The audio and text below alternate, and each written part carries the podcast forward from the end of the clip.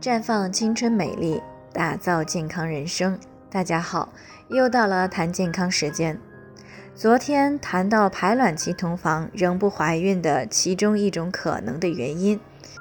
其实除了假阳性无真正排卵的原因以外，还可能是别的地方有问题。备孕期间的女性如果确定自己有排卵，并且排卵期也同房了，可还是没有受孕。那么可以看看是不是有以下几个常见因素而导致的不孕。首先呢是卵子不健康，如果有正常的排卵，能够按时排出，也注意在排卵期同房了，但是卵子不健康或者是成熟度不够，精子与卵子是无法正常结合，从而造成有排卵而不怀孕的情况。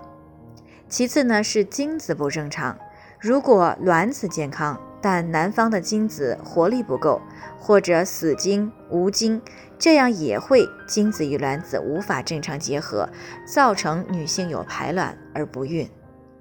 另外还有输卵管通道的问题，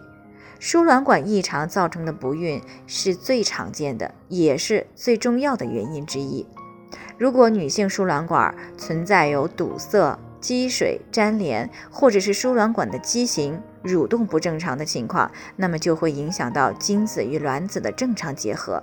阻碍精子的正常运行，影响到正常的受孕，那么也造成女性有排卵但不能怀孕。最后呢，还有可能是生殖器官发育畸形。如果女性存在阴道畸形、阴道过于狭窄等先天发育异常，或者是后天生殖器官病变的情况，那么生殖管道便会处于堵塞或者是通而不畅的状态。那么精子呢，因为不能够正常的游动，从而无法与卵子正常结合，这同样会造成女性有排卵而不怀孕的结果。因此，遇到排卵期同房仍然不能怀孕的情况，一定要检查明确其中的原因，然后针对性的调理，这样才可以正常的怀孕。在这里呢，我也给大家提个醒：您关注我们的微信公众号“普康好女人”，普黄浦江的普康健康的康，普康好女人，添加关注后点击健康自测，那么你就可以对自己的身体有一个综合的评判了。